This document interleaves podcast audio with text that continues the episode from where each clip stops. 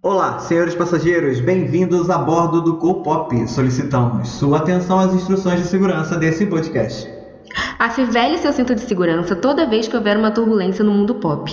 Para mais informações, consulte nosso Instagram, arroba Podcast. Olá, eu sou a Letícia Nunes, arroba Yaile Nunes nas redes sociais. E eu sou Isael Delpenho, arroba Isael Delpenho. nas redes sociais também. Esse é o podcast sobre cultura pop e entretenimento. Esse é o podcast divertido. A gente está aqui para deixar os seus dias um pouco mais leves, mais leves que os nossos, pelo menos, que a situação não é fácil. E no episódio de hoje a gente vai falar sobre pedras fundamentais da cultura pop. Né, Isa? Ai, maravilhoso. Pedras fundamentais, porque a gente tem que ensinar para essas crianças, para essas bichas novas, né? Que... Um pouco de cultura para esse povo. Porque o pessoal acha que, que a Beyoncé é tudo. Sim, a Beyoncé é tudo. Sim, a Beyoncé é tudo. Mas, Mas ela veio de algum lugar. Mas não dá, Sabe não dá para olhar para Beyoncé e falar assim: ai, Beyoncé, nossa, como você fez isso? Não, já teve muito mais coisa antes de você. Não, e ainda tem outra coisa, que assim, a gente que nasceu há um pouco mais de tempo, a gente viu acontecer muita coisa.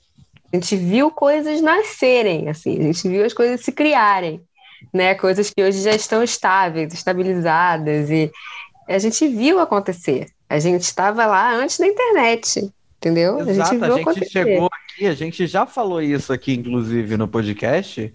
Eu cheguei, isso aqui era tudo mato. Nossa, sim. E aquelas câmeras é, de filmagem que você botava no ombro igual uma boombox, assim, um troço imenso. Ouro. Várias, é, várias de aniversário várias. que eu tenho.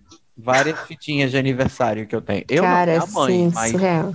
mas eu tava... É, porque quem, quem se apega a essas coisas hoje em dia são nossas mães, né? Exato. Mas, enfim, temos aqui alguns exemplos que a gente vai trazer para vocês aí sobre as pedras fundamentais, tipo, o, o básico do básico do básico que você precisa saber para entender minimamente a cultura pop, tá? Uhum. Eu tenho algumas ideias, posso dar uma lançada aqui em uma pelo menos. E eu acho que em termos internacionais é muito importante você saber quem é Harry Potter, por exemplo, né?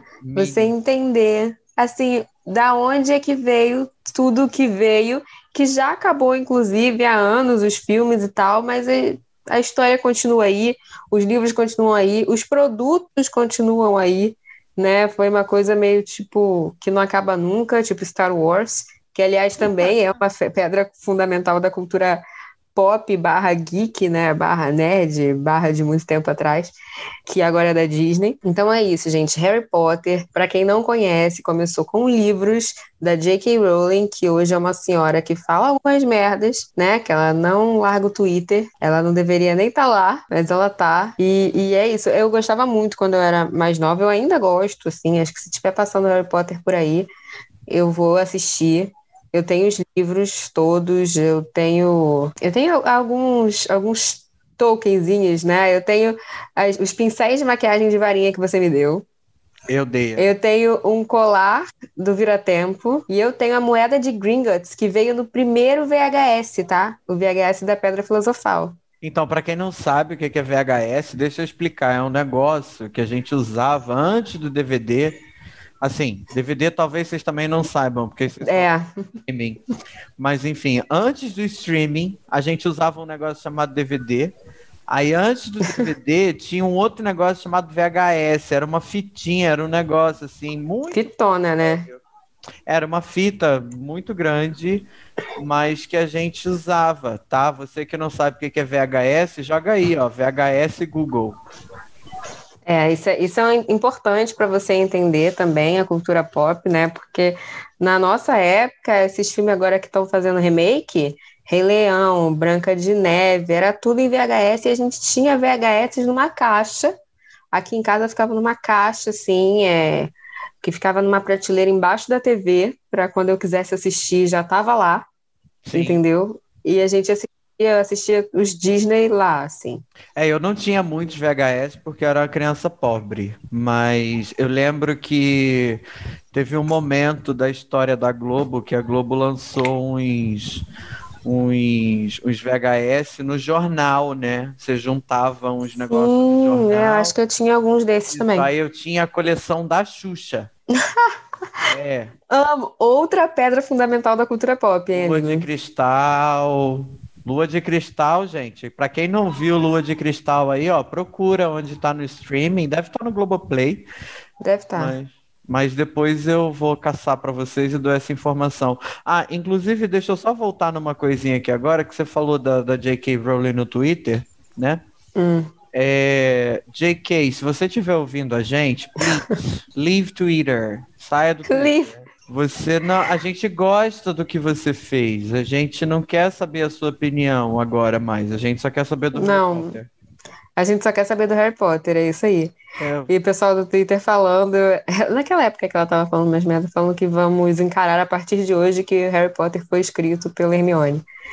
E a Ah, gente não, ignora a JK. É, não, eu acho, eu acho validíssimo. Até porque a Hermione é a personagem principal daquele negócio. Ah, com certeza, gente. Com certeza. Qual é o seu, o seu filme barra livro, não sei, preferido? Qual?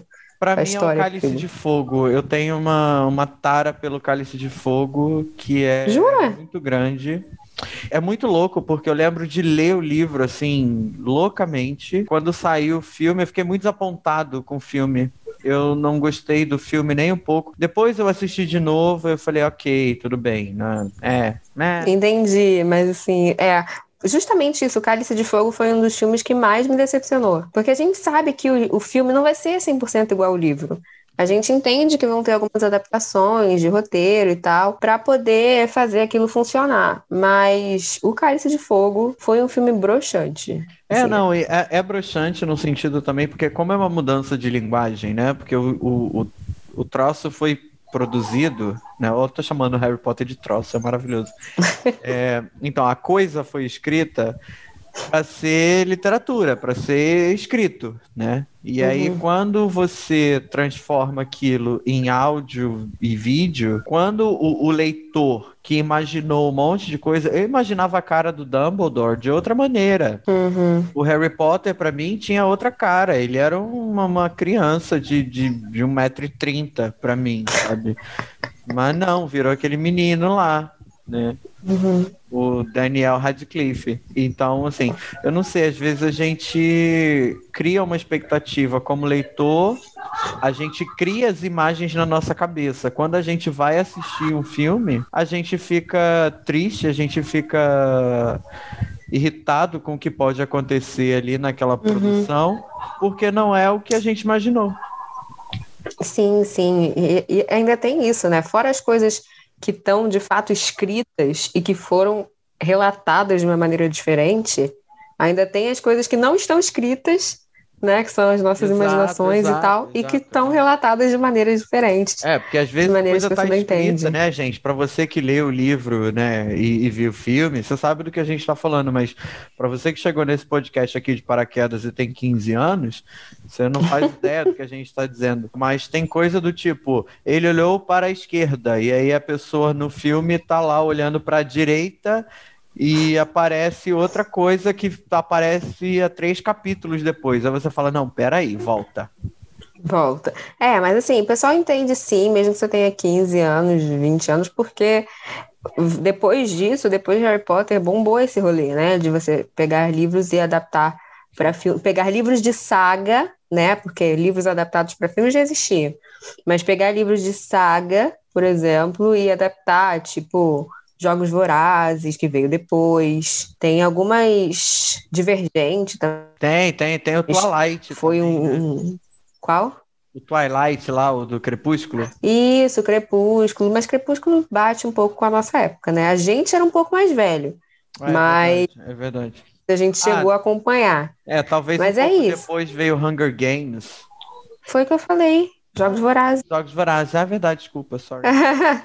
Então, a galera sabe do que a gente está falando. As coisas mudam, assim. As É. coisas vão, vão mudando, mas é, é isso. Harry Potter e, e J.K. Rowling, por mais que a gente tenha aí nossas questões com elas, são uma pedra fundamental da cultura pop. Foi a primeira é, escritora no mundo que ficou bilionária. Não foi isso? Foi. Ela foi a Não primeira sei se que foi ficou... a primeira, mas que deve ter sido. Eu acredito nisso. Foi. Forbes, o que, que vocês acham? Conta pra gente.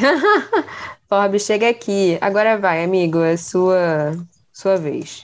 Tá, vamos lá. Eu vou fazer o seguinte, eu vou, eu vou começar, já que a gente foi lá para as gringas, eu vou começar com a pedra fundamental do pop aqui do, do, do Brasil. Uhum. Tá, gente, eu vou voltar, eu vou voltar pra gente. Tem uma coisa que a gente não deu o devido valor, tá?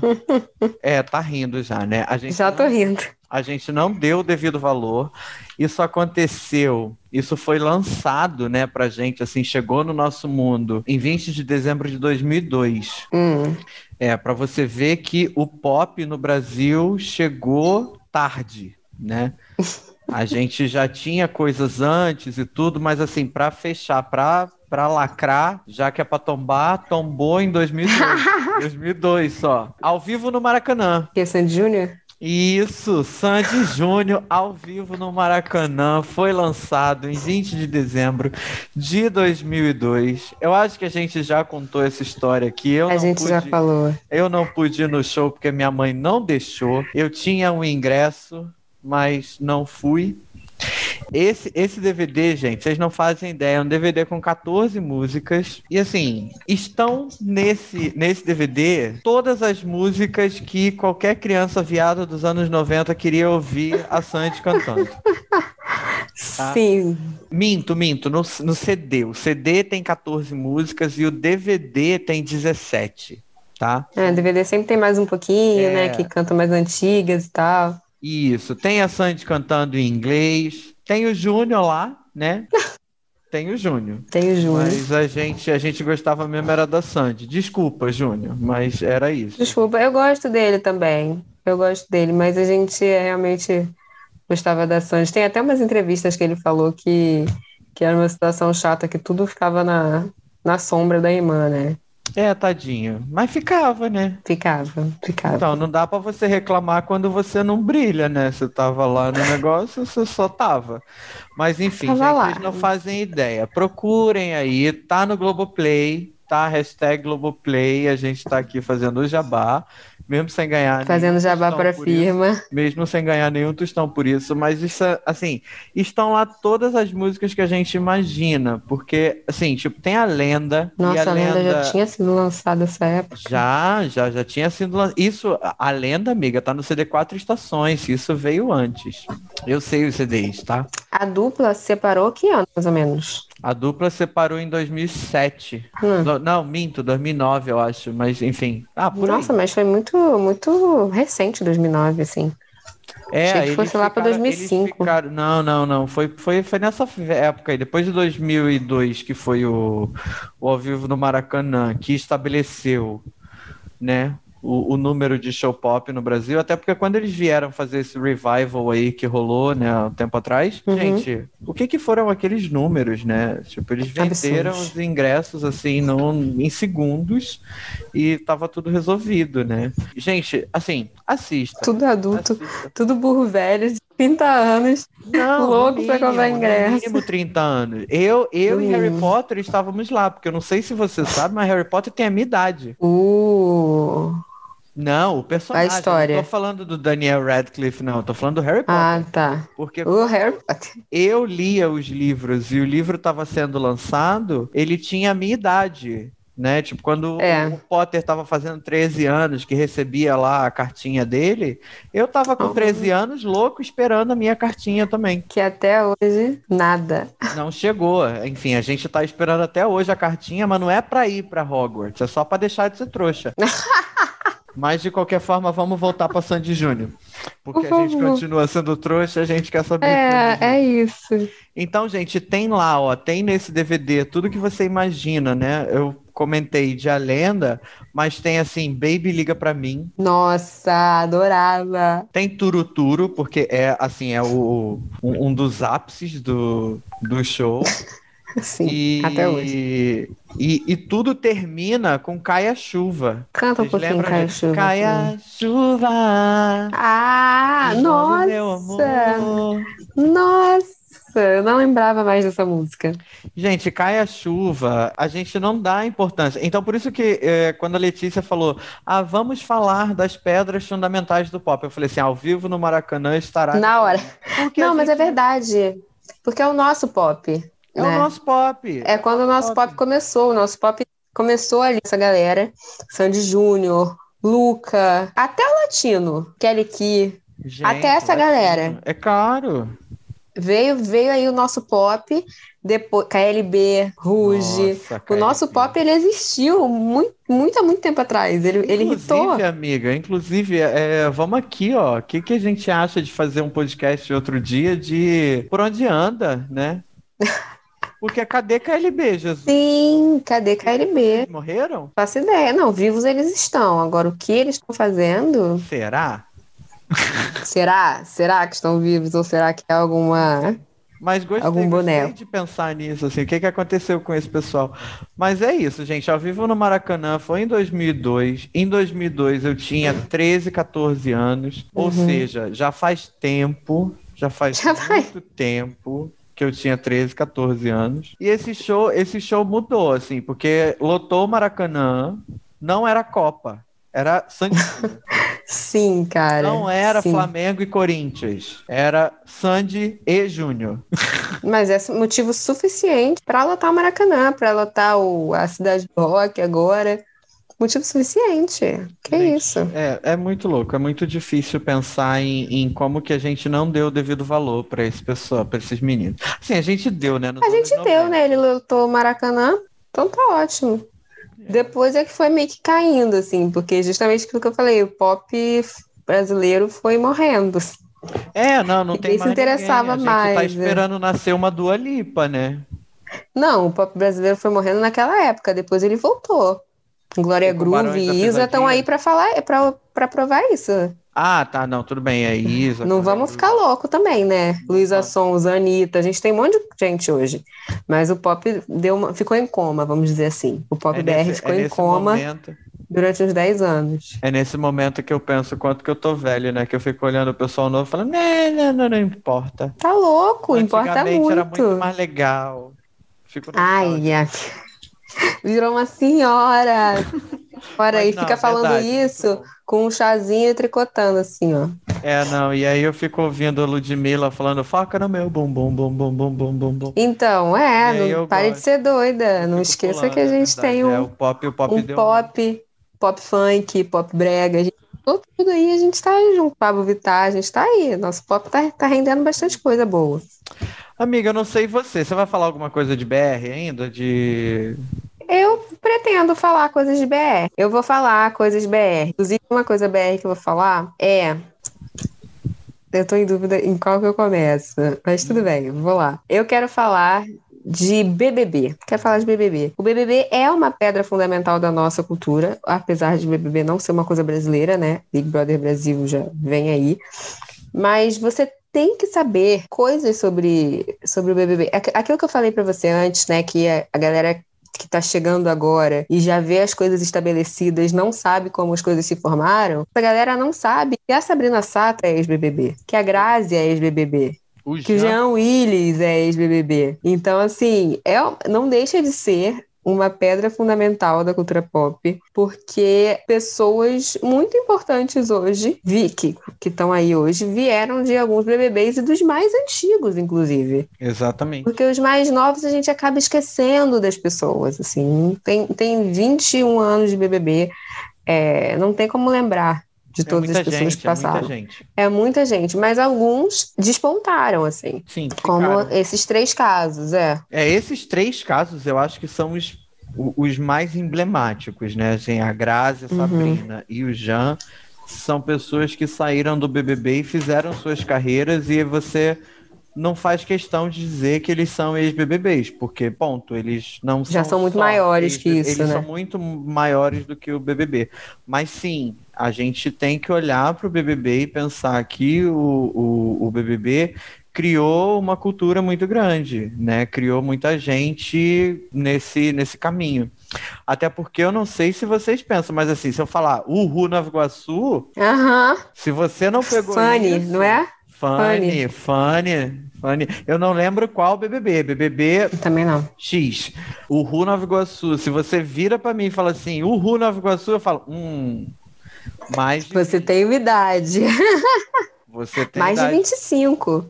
Com É, não, certeza. porque, assim, eu digo mais de 20 porque já tinha idade pra ficar acordada, né? ah, tá, BBB. tá. Então já vi aquilo ali. E agora a gente, né, já que a gente tá falando de BBB, temos Camila de Luca, que também é cria de Nova Iguaçu. Sim, aí, sim. Adorei o Twitter dizendo, porque eu vi vários, vários tweets esses dias dizendo que quem é Curitiba, perto de Nova Iguaçu? Porque a Carol é curitibana, né? É a Carol Conká é de Curitiba e a Camila de Luca é de Nova Iguaçu. E aí, quando ela É soltou isso. esse negócio de que eu sou cria de Nova Iguaçu, eu sou de Nova Iguaçu e não mexe comigo. Não, eu vi um meme ótimo que falou assim: é, Nova Iguaçu é tão longe que a Camila só chegou no BBB agora. Gente, mas assim, eu não sei vocês, assim, eu cresci na Baixada Fluminense do Rio de Janeiro. E aí, o que acontece é, eu cresci em Caxias, que é uma cidade perto de Nova Iguaçu, mas longe ao Uhum. mesmo tempo, né? Porque Nova Iguaçu é longe. Porque Caxias já é longe. Enorme. Então, E, Nova e Iguaçu... duas são cidades imensas, né? Isso, Cidades e Nova. Iguaçu é depois de Caxias, porque se Caxias é longe quando a gente pensa, né? Nova Iguaçu que é depois, é quase São Paulo, gente. Então, assim, é longe longe. demais. Pega a Dutra e vai, vai, vai, vai. Aí você chega em Nova Iguaçu, entra no negocinho ali e quando você vê, você tá no meio de Nova Iguaçu. Mas E ainda tem a Pérola, que é o Carioca. Assim, eu sei que Nova Iguaçu é outro município, mas eu considero todo mundo carioca. uhum. O Carioca brigando é, é ouro, assim. Uma coisa incrível. É um deboche, é uma palminha assim, é um negócio. Olha, é, é maravilhoso. Eu amo, eu amo Carioca brigando. O Carioca parece que está brigando até quando não está. É, mas inclusive- quando está, é maravilhoso. inclusive Gilberto seria um ótimo carioca. Ele, ele é da onde? Não, ele, Ele é é, Pernambuco. Recife? Pernambuco. Cara, e tem, tem outras coisas importantes sobre a cultura, sobre BBB e cultura pop, principalmente cultura BR. A gente não teria Inês Brasil se não fosse Big Brother. Exato! Porque a Inês Brasil, ela nunca entrou no Big Brother, mas ela é famosa por tentar. E assim, é muito, é muito estranho a gente pensar que a pessoa tá lá todo ano tentando entrar no Big Brother. Porque assim, eu e você, a gente já pensou muitas vezes em entrar pro Big Brother. Só que chega o período de inscrição, a gente não tem coragem de se inscrever. Porque a É gente isso. sabe que a gente ia passar uma vergonha absurda. Mas a Inês não. Toda vez que chega a inscrição, ela fala: Eu vou me inscrever mais uma vez, porque dessa vez eu vou. E ela já tá muito mais famosa, sem precisar entrar pro Big Brother. Entende? Porque ela, ela tentava e mandava vídeos incríveis, assim, que foram ficando, foram virando meme e tal, desses anos todos. Hoje, Inês Brasil é um meme, porque ela tentou entrar no Big Brother toda a vida dela e, e, não, e não conseguiu. Ela É, só chegou onde adoro- chegou porque ela não conseguiu. É, e eu adoro que a Letícia chama os vídeos dela de incríveis, né? Incríveis. E assim, gente, é, ela não tá brincando, são incríveis, porque incrível é alguma coisa que você não consegue crer. E assim, quando você assiste um vídeo da Inês Brasil, você não acredita que aquilo ali é possível, que alguém fez aquilo e mandou para outra pessoa. Porque a Com gente certeza. tem vídeos nossos que são incríveis, sim, são, né, são inacreditáveis, Uhum. mas a gente guarda pra gente. Ela não, ela mandou e depois apareceu no YouTube, né? É, não, ela mandou vários, vários, e apareceram no YouTube e você fica realmente sem acreditar, É. porque são coisas absurdas, assim. Então tem muita coisa que, que o Big Brother, e assim, eu nunca fui de assistir, tá? Eu, quando eu vejo, eu vejo pelo Twitter, é, mas o Big Brother nos trouxe, assim, o Iano Oza, Solange Couto, esse Uhu Nova Iguaçu, que tu, Solange Couto? Eu nem lembro se é Couto, mas da Solange. Couto é atriz, amiga. É atriz, né? Da Solange. Pronto, a Solange do BBB. É a Sol. Sol, era Sol. Então são coisas assim que, que icônicas, assim, que pá, Você já, o Big Brother nos trouxe, entendeu? Inclusive, a Sol, depois que saiu do Big Brother, gravou uma música chamada Come On, né? Come On. não sabia disso. Vocês não sabiam? Ela gravou uma música em inglês, entre aspas. Entre muitas aspas. É, porque o nome da música era Come On. E aí era mais ou menos assim, come on, come on, come on, com o pé, com o pé, com o pé. Ai, não acredito. Pois é, deve Não estar é nos streamings da vida aí, mas existiu. Ou no YouTube, no YouTube a gente acha Acha tudo. tudo. Bota lá, camão, Solange, camão, bota camão e tá tudo certo. Ai, como é que você sabe essas coisas, gente? E isso era numa época, uma época assim, um, um mundo completamente diferente, em que praticamente toda mulher gostosa que saía do BBB ia posar pra Playboy. Você lembra disso? Sim, exato. Era, era Saía o do caminho, era o BBB direto pra Playboy, era o caminho natural. É. Como você sai da escola Parque direto pra PUC, a pessoa que a pessoa que saía assim do BBB, a mulher, né, ia direto pra Playboy, assim, era o caminho Exato, assim, natural. no mesmo. máximo, no máximo, você dava um pulinho no paparazzo. Você, você- fazia É uma escala no paparazzo para ver se ficava bem na foto e depois você ia para Playboy. Mas era mole, era, era o caminho, não tinha mais para onde ir. Sim. É, não tinha mais pra onde ir. Depois ali, depois dali a pessoa sumia, né? Desaparecia. Ganhava o dinheirinho e depois voltava a. A viver normalmente. Exato, é. Não tinha mais nada. Mas Pode seguir. então, continuando o nosso papo aqui, já que a gente tá no, no- nos programas da firma. Então, gente, não sei se você sabe, né? Mas Letícia tá na Globo agora, né? Hashtag mãe, tô na Globo. É, hashtag mãe tô na Globo. Galvão, filma eu. É, mas a gente fala disso depois, vamos lá. Então, a firma produz coisas que, né, são assim, icônicas. São. E não tem jeito, gente. Você vai dizer pra mim que, ok, tá certo que a Record criou a grávida de Taubaté? Criou. Mas, enfim, era, era só a grávida de Taubaté. Ninguém, ninguém liga pra Record. Enfim. não.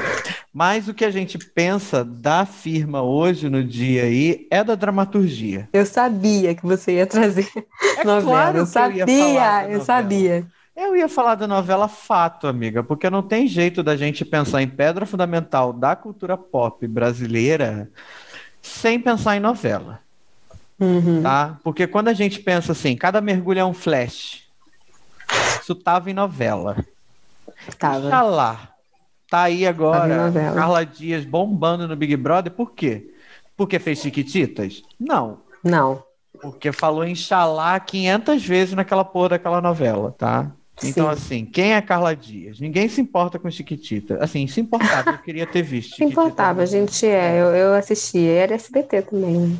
É, mas, enfim, não, mas não fez tanto, assim, tanta coisa que todo mundo chega lá, ninguém canta a musiquinha pra ela do, do- da Chiquitita. Pô, tá se meu coração fez buraquinho, não era ela, menina triste? Não, mas no BBB hoje agora, ninguém canta pra ela. Não, não, não, não, não, musiquinha de Chiquitita. Não, é chegar lá, fala, Não. olha pra cara dela e fala, Ixalá, Ixalá. ouro." Não, mas foi exatamente, que quando, me, quando foi saindo os nomes, aí a Virgínia me falou assim: Ah, Carla Dias vai. Eu, quem? Ela, a Ixalá. Exato. Aí eu, ah! É, Carla, eu acho, inclusive, que ela deve ter feito igual a Xuxa, né? Porque a Xuxa mudou o nome dela, né? Que era Maria Hum. da Graça Meneghel. Aí agora é Maria da Sim. Graça Xuxa Meneghel. A Carla Dias, Ah, é? provavelmente a Carla Dias Inxalá. Não, não, Carla Ixalá Dias. é, tipo, vai ser tipo isso. A, a, a Xuxa mudou o nome. Então, mas falando de, de novela, falando de, de coisa é, que criou cultura pra gente aqui, eu vou falar de uma coisa que é muito antiga. Muito antiga, assim, é mais antiga que eu até, Cado. tá? É, eu vou falar de Vale Tudo. Por que, amigo? Vale tudo. Por que Vale Tudo? Vale Tudo começou a ser exibida em 16 de maio de 88. Eu nasci no ano seguinte, dia 15 de maio, né? Mas quando saiu Vale Tudo, o que que estava acontecendo nesse país? A gente estava passando por um processo de redemocratização. A Sim. gente estava saindo da ditadura, assinando aí a nossa Constituição que está em vigor até agora, e Vale Tudo resolveu fazer um panorama do que, que era viver no Brasil, do que, que era ser rico e ser pobre no Brasil. Nossa.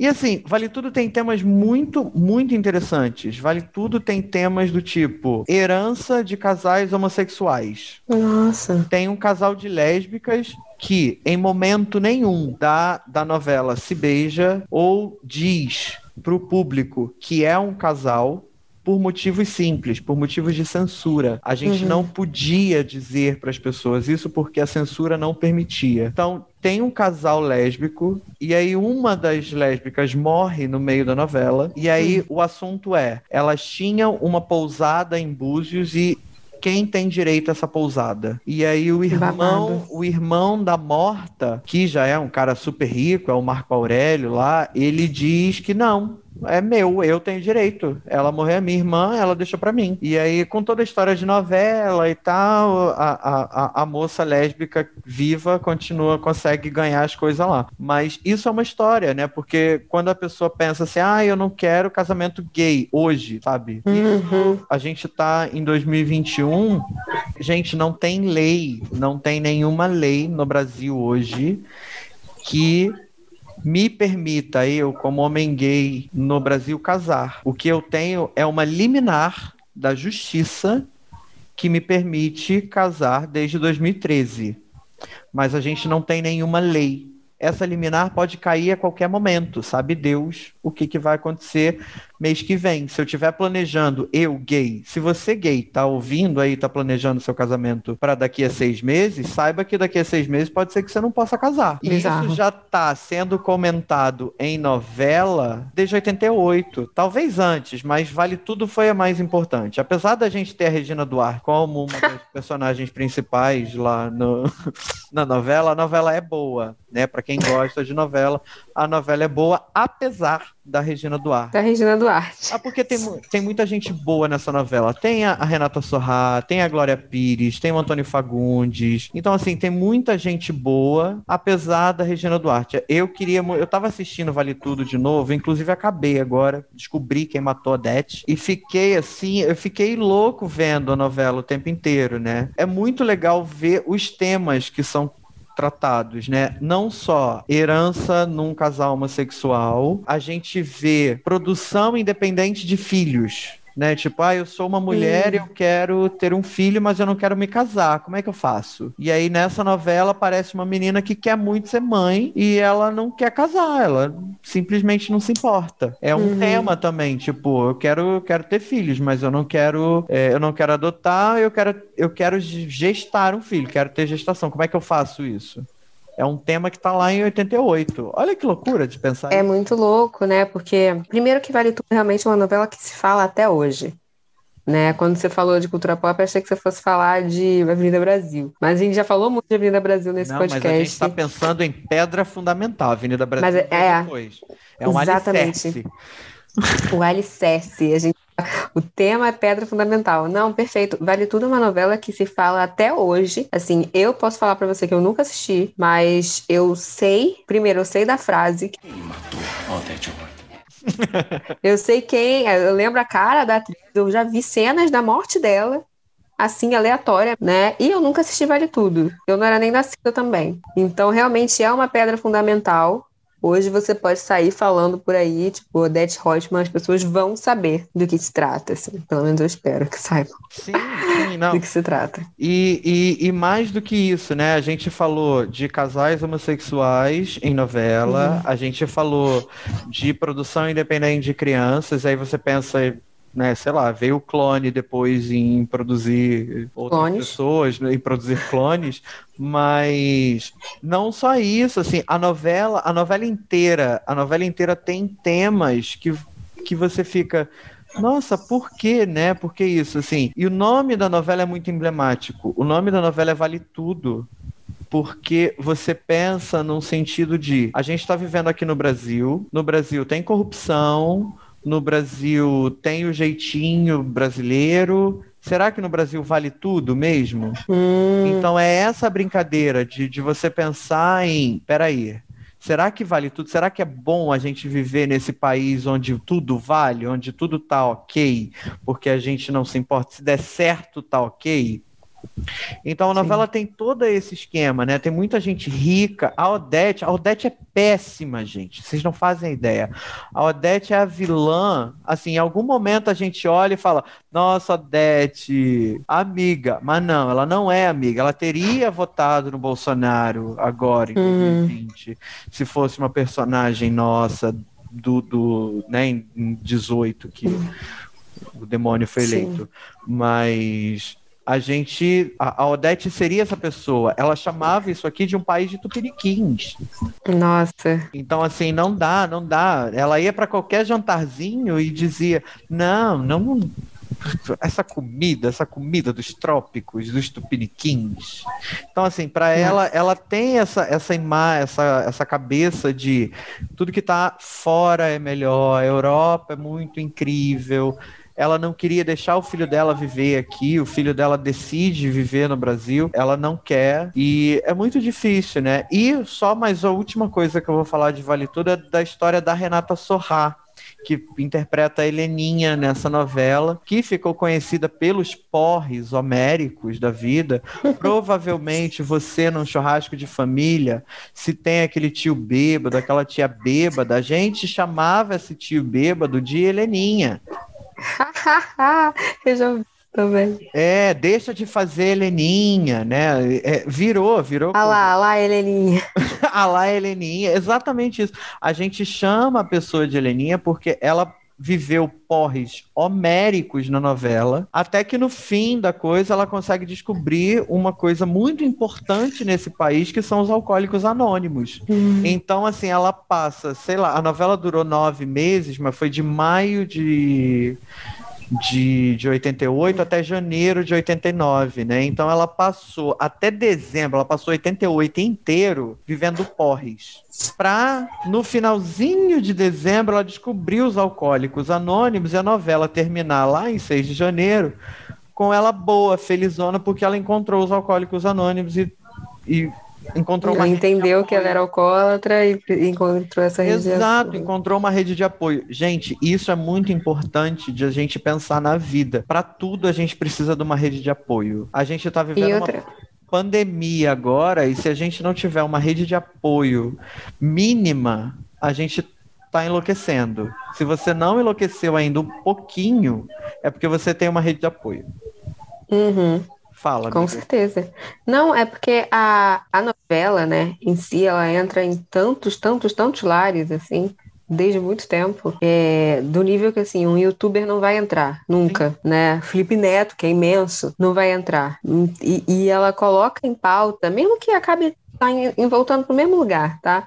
Mas colocar em pauta esse negócio de alcoólicos anônimos lá em 88, podia ter muita gente que não sabia o que era isso. Muita gente que não entendia, que teve o mesmo percurso de conhecimento que a Renata Sorra teve, né? Que a Heleninha teve.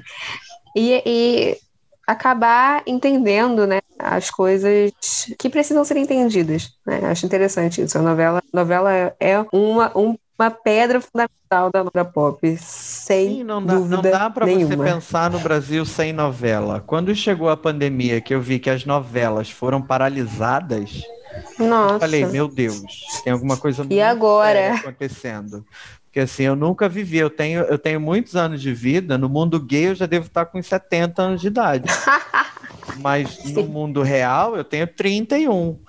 Mas uhum. quando você pensa que em 31 anos de vida, eu nunca tinha visto a Globo falar assim, ó, nós estamos paralisando as nossas gravações de dramaturgia. Eu falei, pera, tem alguma coisa Tem alguma coisa muito ruim acontecendo. Eu pouco me importei com o futebol, né? O futebol parou também. Nossa, podia aí... ter continuado parado. Mas até aí nada, mas a novela, gente, novela, não tem novela, não tem futebol e não teve carnaval, a gente fecha o Brasil. Nossa, a gente fecha. Fechou. Manda fechar, Manda nada fechar. mais importa. Não tem mais o que fazer aqui nesse país. Bom, eu vou dar o meu último sobre BR. Eu ainda tenho mais uma pedra fundamental aí que é de fora. Mas eu vou dar meu último BR, que eu acho que você vai rir. Mas é o termo, o seguinte termo: colírio da capricho. Colírio da Capricho, para quem não conhece, a gente assim, a gente tava aí, né, numa época que não tinha Instagram, por exemplo. Então, a gente olhava a vida dos outros através de revistas, a gente olhava na Caras, né? A gente olhava toda teen, a gente que era jovem, Capricho, a gente que era jovem. Então, assim, na Capricho, que era uma revista adolescente, feminina principalmente, tinha um uma parte dela, né, do, do seu editorial, que se dedicava a mostrar garotos, é, como é que eu posso dizer? Supostamente bonitos. É, tem isso, tem isso. Supostamente, para os padrões. E aí a gente pode entrar nessa, nessa coisa né, de padrões racistas, gordofóbicos e tal, daquela época. E a gente tem que entender umas coisas agora, que talvez eu não sei se você sabe, amigo. Deve saber, mas enfim. Cara, Federico De Vito foi um colírio da Capricha. Ele hoje é. Então, ele meio que já é famoso desde cedo, né? Desde a adolescência. E hoje ele fala sobre cultura pop também, filmes, séries e tal. Ele, ele ficou mais bonito, inclusive, mais do que era quando era jovem. Então, vamos deixar, vamos deixar assim sem falar mal, porque ele ficou bem. E hoje ele é gay, né? E isso é engraçado, porque os colírios, eles eram o sonho de consumo das menininhas de 13 anos, né? É, porque você eles fala no lugar de menininha, de né? Porque eu, como menino gay, quando via o colírio, eu também desejava. é verdade, tem isso. Mas eles botavam essa banca, né? Tipo, as entrevistas eram. Ah, o que que te atrai numa menina? ah, não sei o quê. É. Então são coisas que realmente, tipo, forçavam meio a barra, sabe? E outra pessoa que eu acabei vendo aqui também, que era colhida da Capricho, é Rafael Uckman, gaysíssima também. Meu. Você já ouviu falar? Já viu, né? Ah, claro. Ah, tá. Então, era colírio da capricho, gente. Às vezes você se depara com uma pessoa que você não sabe de onde veio, hoje, que é influenciador e tal, que você não sabe de onde veio, dá uma pesquisada. Pode ser que ele tenha sido um colírio da capricho. Manu Gavassi também veio da capricho, tá? Sério? Eu não lembro exatamente o que ela fazia. Eu não Sim, Manu Gavassi veio da capricho. É, deixa eu até ver aqui. Olha a gente voltando pro BBB de novo, né, minha gente? De novo. Aí ela saiu meio que da Capricho e, e foi. Ela era do grupo da Capricho. Ela e aí rica, ela né? tentava né? fazer da coisas. Vila Mariana, ela é minha vizinha aqui. Ela é minha vizinha, e aí provavelmente ela tava lá, né? O que aparecia, ela ia. Tem muita coisa, assim, legal. Legal é que a gente conhece hoje que veio da Capricho. O próprio Felipe Cruz, o dono do Papel Pop, ele era algum editor, colunista da Capricho quando ele era jovem também, quando ele era novinho, e acabou formando o Papel Pop. Então. Adoro tem... Felipe Cruz, adoro, adoro. Eu adoro ele, adoro ele. Então a gente. A Capricho foi muito importante importante. A Capricho era a revista mais importante dessas de revista adolescente, né? Tinham várias, como eu disse, tinha toda a Tim também, que era famosinha, mas a Capricho era a revista importante, a revista chique, que, que moldou muita coisa. A Capricho é culpada por, por muita coisa. A Capricho culpada, inclusive, acredito eu, por coisas como Restart. É... Capricha culpada. Porque, assim, era exatamente aquele o padrão de beleza que ela colocava. Exato. Exatamente aquele. Aqueles menininhos brancos, magros, com cabelo liso na testa. Então, assim, a Capricha é responsável por muita coisa, coisa boa e coisa nem tanto. Hoje, hoje a Capricha não existe mais física e é só só online agora, é um site, inclusive um site super raso, com matérias rasas, assim, matérias de dois parágrafos e tal. Acho que é só uma parada que é para não deixar de existir mesmo. A Capricho e o nome Capricho. Mas é isso. Mas é muito legal pensar na Capricho como uma pedra fundamental, porque o Instagram é isso, né? O Instagram, a pessoa uhum. tá ali se jogando e se mostrando e, e dizendo coisas para né, angariar um público. Não sei, é claro que a plataforma é outra, totalmente diferente, mas quando a gente. Mas é muito pensa, parecido. Mas é muito parecido, né? Porque tem a imagenzinha ali e você. Gente, ninguém, ninguém se importa no textão do, do, do, do Instagram. Você está passando Não. a imagem, né? Você fica passando o Reel, você fica passando os stories, você fica passando a timeline. E aí, quando tem um textão, o pessoal escreveu um textão no Instagram e você leu, é porque você gosta muito daquela pessoa. Muito. Sabe? Com ninguém, certeza. Ninguém fica olhando e lendo o textão do, do, do Instagram. O Instagram não foi feito para isso. Não, e assim, a gente não fala nem só da Capricho, né, amigo? A Caras, a Quem, todas essas revistas que, que, tinham como princípio básico você tomar conta da vida dos outros, hoje em dia, entende? É, é o mesmo princípio, E- e sabe? Eu acho muito legal da gente pensar em revista, porque é, vou, vou fazer um link aqui com, com a Vale Tudo de novo. Um dos núcleos da novela é uma edição de uma revista, revista chamada Tomorrow, que tinha mais ou menos a ver com, com a Capricho da vida, com a Quem, que era uma revista sobre Hum. celebridade, sobre a sociedade carioca, né? Então, em algum momento, eles sofrem um, um baque, porque eles passam por uma crise lá, não tem dinheiro, e aí eles começam a falar de outras coisas. E aí começam a falar do lixo na cidade. E Mas você tá falando de que novela? do Vale da Vale Tudo. Da Vale Tudo ainda? Vale Tudo tinha tudo, amigo. Gente, babado. Tava assim, tudo, tu- tudo foi feito em Vale Tudo. Passado. Exato. E aí é Então, muito louco de pensar que a Tomorrow hoje não, não sobreviveria, né? Como a Capricho, como a Ken, a Caras, que não tem a menor relevância hoje. A gente fica pensando como o que, que, a- o que, que seria da Tomorrow hoje? Eles seriam um sitezinho de notícia rasa, sabe?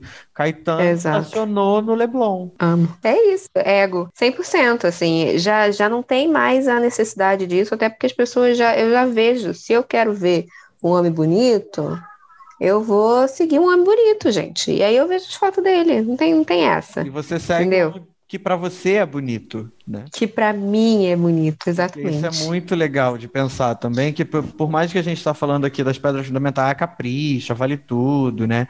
E aí, tudo ali tinha uma edição de coisas, ó, isso aqui é bom, isso aqui é incrível, vocês têm que Uhum. gostar disso aqui. E assim, a gente Exatamente. gostava, porque não tinha mais para onde a gente fugir. Não tinha Twitter, Eram poucas as gente. possibilidades, é.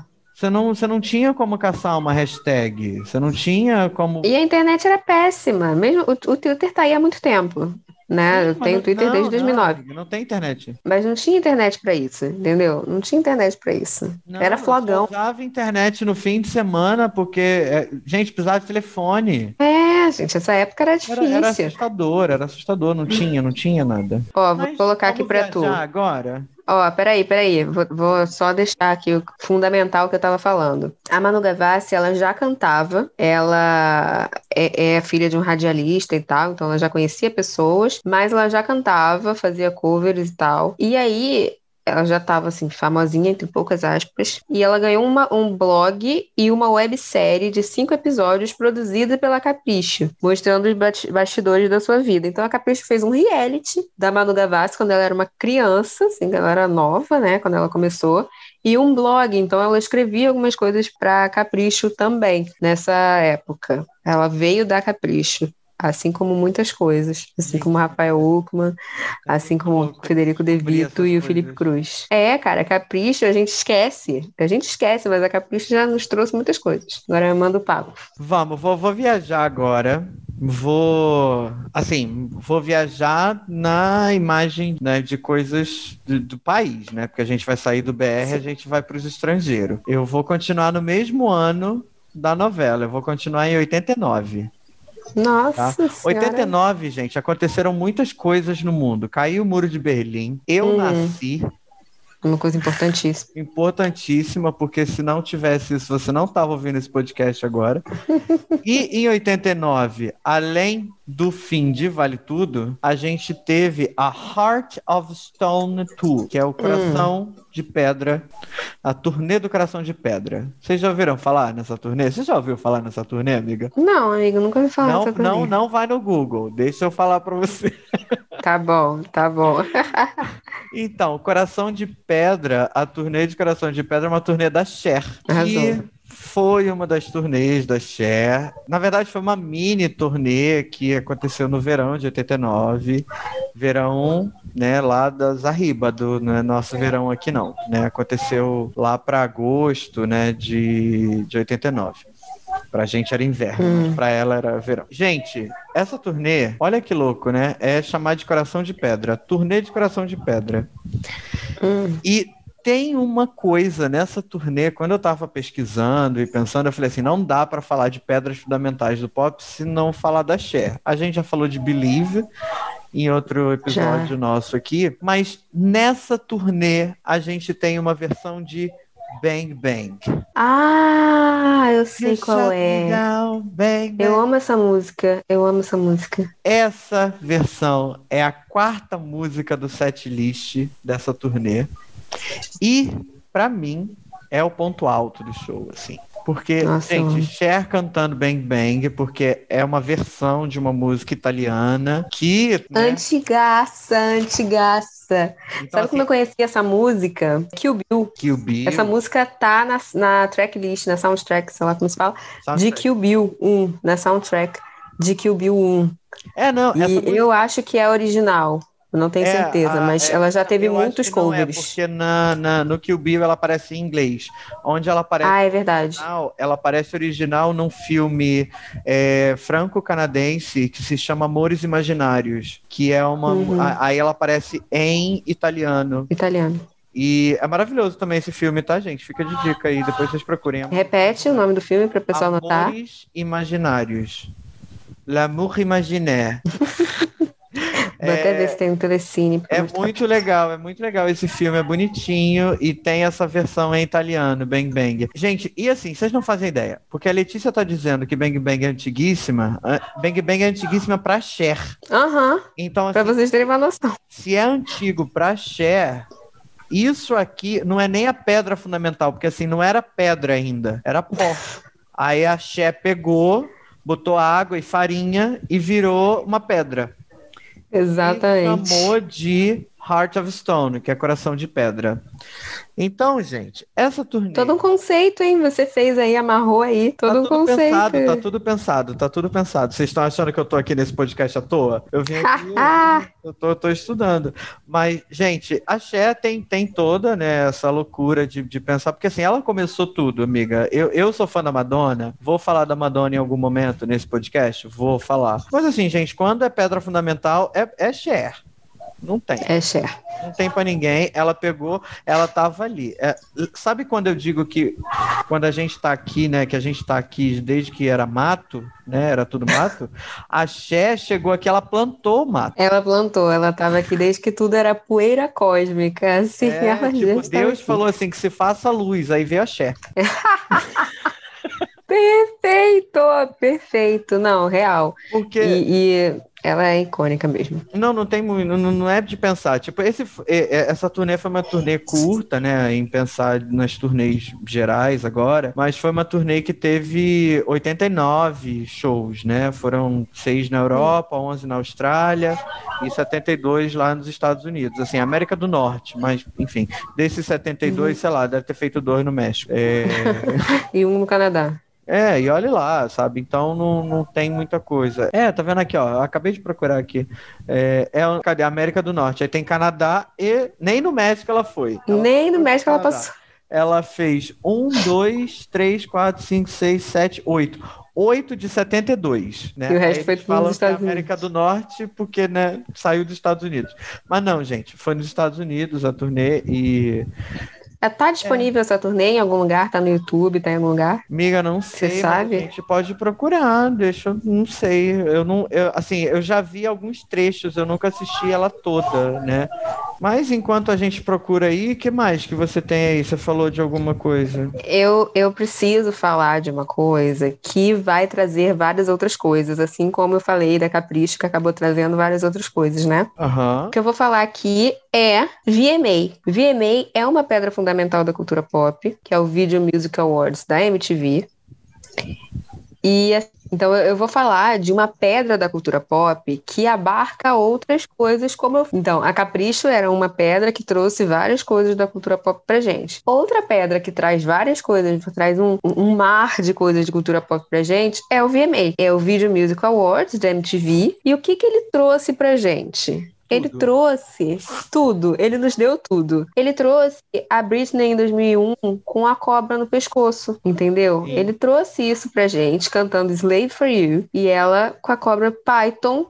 Era uma cobra da espécie Python ou Piton, Piton. carregada por Piton que se fala, tá bom? Piton. É uma cobra Piton que a Britney carregou no ombro. Então assim, essa cena é clássica. Outra coisa clássica da- do VMA, Madonna.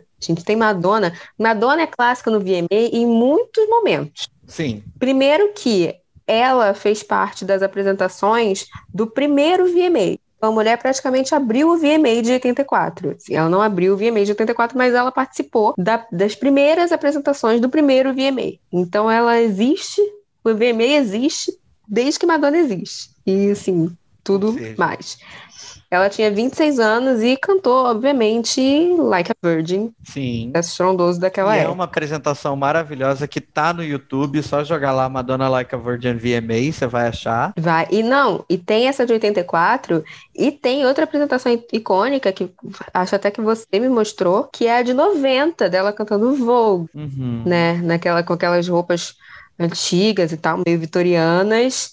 E é uma ambientação meio, né, vitoriana, é porque é mais francesa do que, do que britânica, mas aquela coisa meio Maria Antonieta e tal, e ela cantando Vogue. Foi uma apresentação Gente, icônica. Coisa, deixa eu pausar aqui rapidinho, porque assim, ó, Vogue tá nessa apresentação em 90, mas Vogue foi lançada quando? 89. 89. Gente, aqui a gente tá decidindo nesse podcast que 89 é um ano fundamental. É, a gente pode gravar um podcast só sobre 89. Exato, assim, vamos de janeiro só a dezembro, sobre... tudo que aconteceu em 89.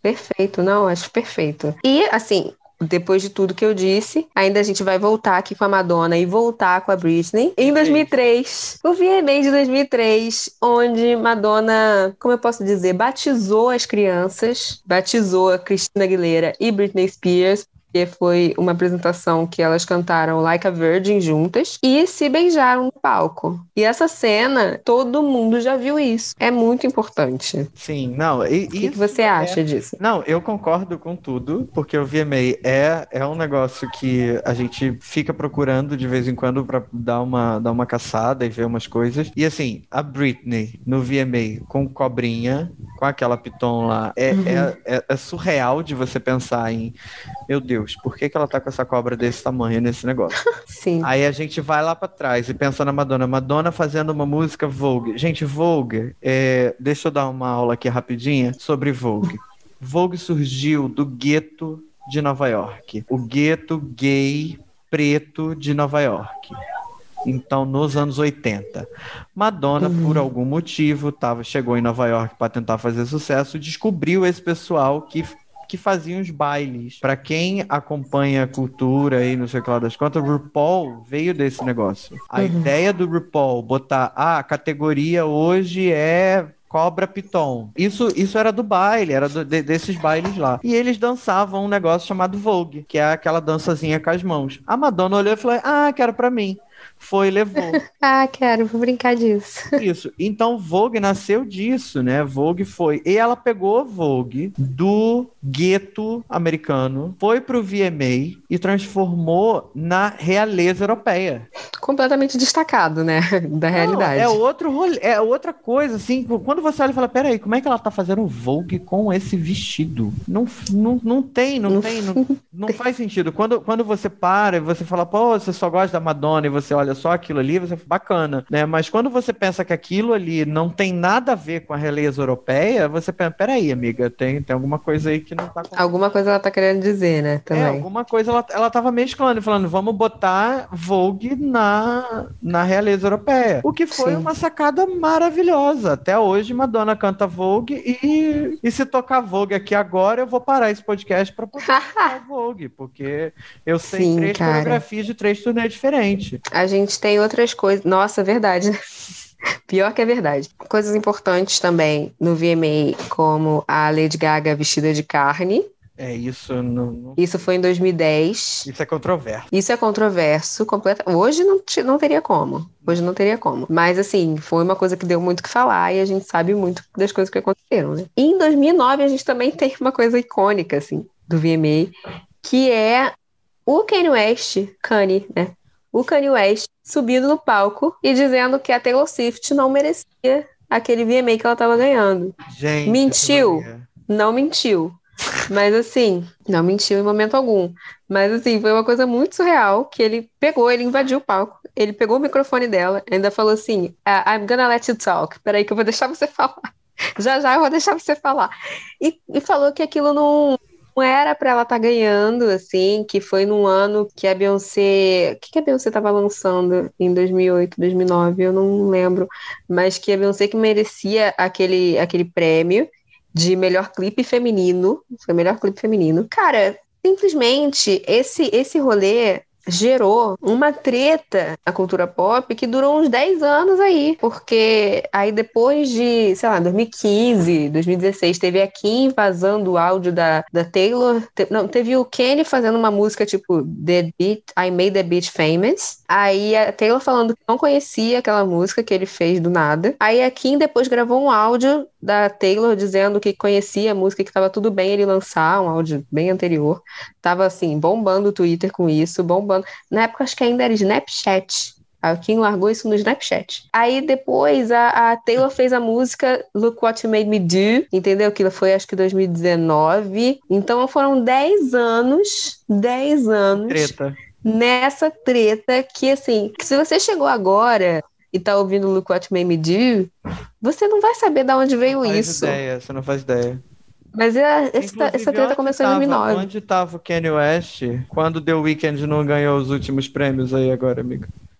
Não, onde estava o Kanye West quando a, quando a Billie Eilish ganhou tudo em 2018? É verdade. Onde ah, é que não, ele ele tava tava? gravando o disco pra Jesus dele. Ah, é verdade, ele mudou, ele mudou. Mas assim, a, a sorte dessa galera hoje é que o Kanye não tá, não tá afim de, de se envolver treta. em tretas que não sejam presidenciais, né? Porque ele lançou uma candidatura independente à Ah, isso dos é Estados Unidos agora, né? Não, a assim, gente tem ele, ele ensinou o pessoal a votar nele, na cédula. Você, você ficou sabendo Eu não vi isso, não, não vi Isso, isso. ele mostrou num videozinho, porque tinha lá, né, Trump no- e, e o Biden, e aí ele falou assim, você pode votar em outros, e aí você escreve Kanye West. e aí ele ensinou o pessoal a votar nele. Mesmo que sem ele, ele não tinha uma candidatura, ele falou, vota em mim. Meu Deus, cara, ele, ele, é, ele é muito fora da casinha. Inclusive, tá solteiro, né? Porque Cuidado. a Kim que pediu o tá divórcio. solteira. É, você que também tá solteiro e quer aí conhecer alguém, o Kanye tá solteiro. Então, fiquem à vontade. É por sua conta e risco.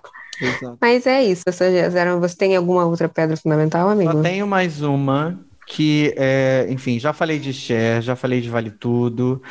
E tem uma coisa assim, como todo fã de Madonna, eu não sou a bicha Confessions, que só acha que a Madonna fez de coisa boa na vida Confessions, não, porque eu acho que ela já fez muita coisa na vida. Mas Confessions, gente, Confessions on the Dance Floor, né? Confissões na pista de dança, o que é maravilhoso. O nome já é bom, né? O nome já é bom. O nome já é bom, já começa com confissões na pista de dança. Quem nunca? Quem nunca foi pra balada e se jogou e começou a falar com o estranho, começou a falar da vida e. A vida. E aí, Confessions é uma turnê da Madonna de 2004, 2005. Na verdade, 2005, né? Tem uma pegada muito, muito interessante porque ela tá vindo de um, aspas, fracasso, porque foi o American Life, onde ela falava de guerra, de não sei o quê, e aí os Estados Unidos não recebeu muito bem esse álbum. Deu ela uma, deu uma cerceada nela, né? isso, deu uma flopada, deu uma flopada legal. Inclusive, a MTV não passou o clipe, depois É. teve- Esse papo do clipe a gente pode falar disso depois, porque eu não vou Uhum. falar do American Life agora, mas Confessions. Confessions é uma pedra fundamental aí, alguma coisa que aconteceu, né, não, não tão, tão distante, que foi em 2005, mas, gente, é um, é um, um, show que não dá pra você parar de assistir antes do final.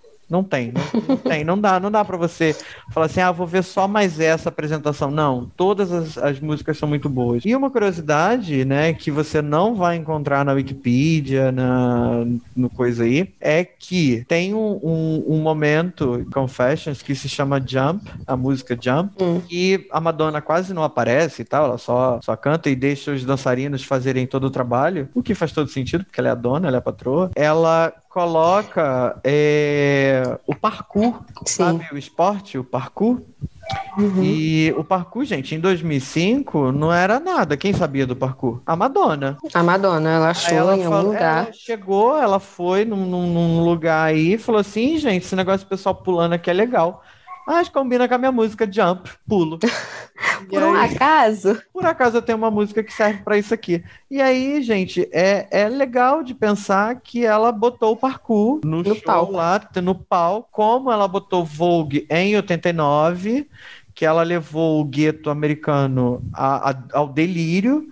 E aí o pessoal que fazia Uhum. parkour olhou e falou assim, gente, eu faço isso aí que ela tá fazendo no palco. E a Madonna sempre fez isso. Em algum momento depois, se eu não me engano foi no Hard Candy, ela colocou o slackline, que ela viu em Ipanema. Ela em olhou- Ipanema. é, ela viu o pessoal na praia fazendo slackline, ela falou, quero botar isso aí. E aí, no, Babado. no halftime show lá, ela faz um, um slackline, assim, muito de mentirinha, Uhum. né? O slackline de senhora, ela é uma senhora. Mas ela bota o slackline no halftime show e nessa turnê, que se eu não me engano, não sei se foi, é, foi acho que foi o Hard Candy, gente. Depois vocês me, me, me corrijam. Me cobrem. Não sei se foi o Hard Candy ou o MDNA, mas eu acho que foi o Hard Candy, porque não foi no, no show que eu assisti, eu vi o MDNA. É, não deve ter sido MDNA, não. Não, foi não, foi antes. Acho que foi Hard E aí Candy ela mesmo. viu, ela viu esse negócio e falou, vou botar no show. Ela viu Vogue no gueto americano, no gueto de Nova York, viu o parkour, não sei se Por aí. não, não sei se foi. Assim, pra quem eu vou fazer uma brincadeirinha aqui agora, procura aí, ó. Hashtag parkour Tau- Taubaté. eu não sei se foi em Taubaté que ela viu o parkour, mas, Provavelmente não. mas eu acho que não. Eu acho que o parkour chegou em Taubaté depois. E ela foi enfi- enfiando coisa, gente. Então a Madonna é isso. A Madonna Uhum. olha na rua e fala: vou botar no meu show. E ela botou no show dela, pronto, virou sucesso. Cara, a Madonna é é uma coisa incrível, né? E realmente a gente precisaria, por isso você falou aí do Halftime Show, a gente vai precisar de outro episódio também, só pra falar do intervalo do Super Bowl. Sim. Porque é uma coisa assim, já, já tiveram apresentações icônicas que valem muito a pena ser citadas. E também é uma pedra fundamental da cultura pop. A gente não pode esquecer que o Michael Jackson passou por lá, que o Prince passou por lá. Então, assim, pedras fundamentais. Pedras fundamentais da cultura pop tem várias, né, amiga? A gente lançou aqui algumas que têm reflexos muito claros e muito nítidos até hoje, né? E que as pessoas às vezes não sabem de onde veio. Como foi o exemplo da Sabrina Sato. A Sabrina Sato está aí, né? Não é um derivado de um derivado, não foi inspirado em É, alguém. não é e tal. manteiga, é leite, né? É leite, exatamente isso. A gente citou algumas coisas que você já pode ver hoje que tem influência direta com o que a gente está falando. E, mas pedra fundamental da cultura pop tem muita coisa ainda, muita coisa. Tem, muita tem. coisa. A gente tá chamando de pedra fundamental, mas assim, é porque a gente tem vários prédios, né? E aí tem várias pedras fundamentais desses vários prédios, né? Então, assim, o pop é, não é, não é um, um, um condomíniozinho isolado, é um- uma cidade. Cara, e tem de tudo, tem de tudo. Tem a cidade reality. Eu não falei de Keeping Up with the Kardashians. Nossa, Eu falei do Kenny, mas eu não falei de Keeping Up, cara. Keeping Up é um absurdo de, de lançamento de tendência pra tudo. O contorno da maquiagem que se faz, às vezes, é por causa de Keeping Up. Então, assim, tem muita coisa. eu Tem o prédio dos realities, crianças, tem os assim, prédios dos ao vivo. Deixa eu fazer um- um- uma confissão aqui pra vocês. Assim, eu nunca fui, fui assistir o Keeping Up with the Kardashians, mas eu lembro que quando saiu a informação de que não ia mais ter, que elas cancelaram, a Letícia quase que me ligou chorando. Ela não me ligou porque ela não é de ligar para as pessoas. Ela não liga para ninguém. E assim, Não. entenda isso como de várias formas. Ela não De- liga, Que horror! ela não liga para, né, de telefone, e ela não liga E ela não se importa. importa. É, então assim, Letícia não liga pra ninguém, mas ela ficou desesperada quando ela viu, vai cancelar um Vai show. acabar. É, aí sofreu e tal, aí mandou mensagem, mandou áudio. mas, é, mas assim, ela não tava preocupada comigo ou com, né, como que eu me sentia. Não, ela tava preocupada com ela. Com ela e, e comigo sem Keeping Up the Kardashians, né? E é uma coisa completamente genérica. Você pergunta algum episódio se eu lembro, não lembro de nada. Eu vejo passando assim na TV e aí eu sento e vegeto. É isso, totalmente. Mas é- é- tem muitas outras é, pedras fundamentais que a gente poderia citar aqui. Mas eu tô satisfeita, amigo. E você? Eu também, eu também tô muito satisfeito, gostei muito desse nosso papo, falei das coisas que eu gosto. O povo já sabe que eu gosto de novela, então assim, não é nenhuma Uhum. surpresa citar novela aqui. E a gente não vai deixar indicações no final, porque tudo que a gente falou foi indicação. Você pode ver essas, essas apresentações do VMA que eu falei, Você pode ver Vale Tudo, você sabe onde Isso. encontrar. Vocês não Então, assim, tá achar- tudo eu aí. procurei aqui, vocês não vão achar a turnê inteira da Cher, o Coração de Pedra lá, o Heart of Stone. vocês não vão achar, vocês vão achar trechos. Ou se tem, gente, me mandem, me mandem aí, porque eu não tenho. por DM lá no Manda Instagram DM do no arroba Copop Podcast, que é onde nós estamos, onde a gente posta sobre as novidades aqui do podcast, sobre as besteiras que a gente fala e etc. Tá bom? E é isso, então vamos, É vamos isso. terminar por hoje, amiga? Nos despedimos por aqui. Obrigada por escutar até hoje. Porque foi longuíssimo essa, parece que durou três dias. Mas garanto, garanto que vale a pena, né? Então, um beijo, vamos ficando por aqui e até a próxima. Beijo, até a vacina. Ai, quero.